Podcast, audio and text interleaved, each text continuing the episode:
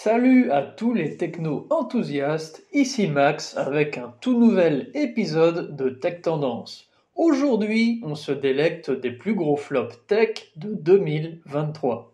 On va plonger dans les détails croustillants de chaque histoire, alors préparez-vous à être surpris. Le duel annulé entre Elon Musk et Mark Zuckerberg.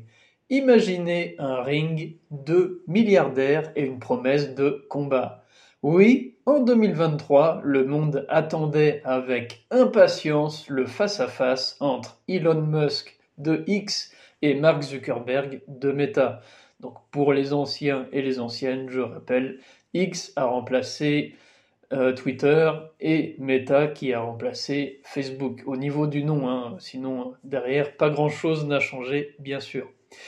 Tout a commencé comme une plaisanterie sur les réseaux sociaux, mais l'escalade a été rapide. Zuckerberg, pratiquant de Jiu-Jitsu, a accepté le défi lancé par Musk. Les fans ont spéculé, les médias ont surchauffé, mais au final, absolument rien. Pas de coup de poing, pas de prise au sol, juste une déception et quelques points de coolitude pour Zuckerberg qui a remonté un peu dans l'estime d'un peu pas mal de monde, on va dire, qui lui semblait plus prêt à en découdre que son rival Musk. Une farce plutôt coûteuse pour l'ego et l'image de deux des plus grands noms de la tech, et je dirais surtout personnellement pour Musk au niveau de l'action de, de X, qui a fait pas mal de montagnes russes en 2023. Continuons avec l'augmentation des prix des services de streaming. Donc ça, je pense que vous l'avez toutes et tous un peu subi malgré vous, parce qu'on ne peut pas échanger grand-chose. Donc, passons maintenant à votre portefeuille. 2023 a été l'année où le streaming a cessé d'être synonyme de bon marché. Netflix, Disney ⁇ Spotify et tant d'autres ont augmenté leurs tarifs. La raison des coûts opérationnels croissants et une quête incessante de croissance.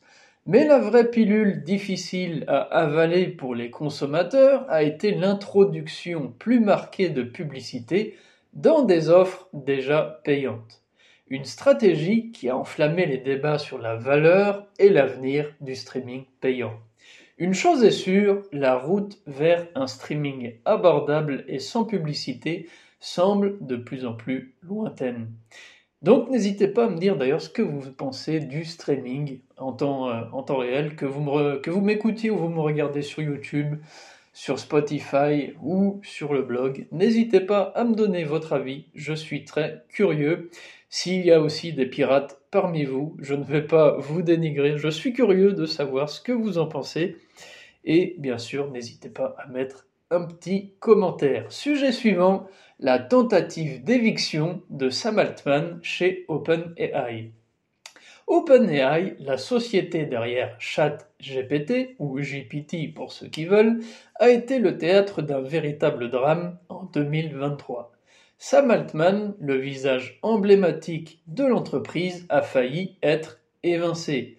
Un vote interne a révélé de profondes divisions sur l'avenir et l'éthique de l'IA, les pessimistes voulaient plus de garde-fous, les optimistes voulaient accélérer. Le résultat, un week-end de chaos, avec Altman passant de CEO à visiteur, un soutien massif du personnel a finalement renversé la vapeur, mais cet épisode a laissé des cicatrices et des questions. Quel est l'avenir d'OpenAI et de l'IA en général? Une question encore sans réponse. Comme le sujet précédent, n'hésitez pas à me donner votre avis sur la plateforme sur laquelle vous m'écoutez. Pour ma part, c'est pour moi l'outil qui a le plus été euh, fou de 2023, euh, ChatGPT ainsi que tout ce qu'ils ont apporté, les API, etc. etc. C'est vraiment incroyable. Pour en revenir à Sam Altman, il y a, euh, ce qu'il faut savoir, c'est qu'il a été viré je ne sais plus si c'est un jour ou seulement quelques heures, il a été pris par Microsoft et il a été repris par OpenAI. Donc c'est totalement incroyable. Pour ceux qui s'intéressent un peu à Sam Altman, il y a son interview sur euh, la chaîne YouTube de Lex Friedman. Pour ceux qui sont vraiment fans de tech et qui parlent pas mal anglais, donc après il y a les sous-titres en anglais, je vous invite à aller jeter un petit coup d'œil à la chaîne YouTube de Lex Friedman. Il y a beaucoup de personnes du milieu de la tech qui sont interviewées, dont Elon Musk, Jeff Bezos, Zuckerberg et bien d'autres. Donc n'hésitez pas à faire un petit tour. Sujet suivant, les gadgets abandonnés par Google. Donc comme vous le savez, le cimetière est déjà très très large. Google a beaucoup de morts à son actif. Donc pour commencer ce sujet, Google, notre géant bien aimé, n'est pas à l'abri des erreurs. En 2023, il a surpris tout le monde en se détournant de Fitbit et de Waze. Pour Fitbit, les pannes, les programmes stoppés et les remaniements d'applications ont semé le doute. Pour Waze, des licenciements et des changements ont alimenté les rumeurs d'une fusion ou d'une fin imminente pour avec pardon, Google Maps. Ce revirement pose une question plus large. Comment une entreprise décide-t-elle d'abandonner des produits autrefois chéris par tant de gens? Donc je ne sais pas si parmi vous, vous utilisez Waze. Je sais que c'est une très bonne application qui a eu beaucoup d'adeptes. Moi j'étais toujours euh, la team Google Maps pour le, peu que je m'en servais. Et puis Fitbit, je sais que ça... Il y a eu beaucoup de fans aussi de Fitbit. Donc voilà, n'hésitez pas à me dire ce que vous en pensez. Et on conclut avec le dernier sujet, toujours Google. Désolé pour ça, les déboires de Google avec Gemini. Et parlons de Google Gemini, l'IA censée rivaliser avec ChatGPT. En décembre, une démo sensationnelle s'est avérée être une façade. Réponse préfabriquée, requête textuelle déguisée en vocale et l'utilisation d'une version ultra non disponible. Google a admis avoir embelli pour l'effet un coup dur pour la crédibilité et une leçon sur la transparence de la transparence pardon, dans une industrie en quête de confiance. Donc je ne sais pas si parmi vous, il y en a qui ont essayé Bard ou Gemini. Je ne sais pas si c'est leur LLM, Gemini, je ne me suis pas trop penché sur le sujet pour ma part, car j'utilise beaucoup ChatGPT pour mon travail.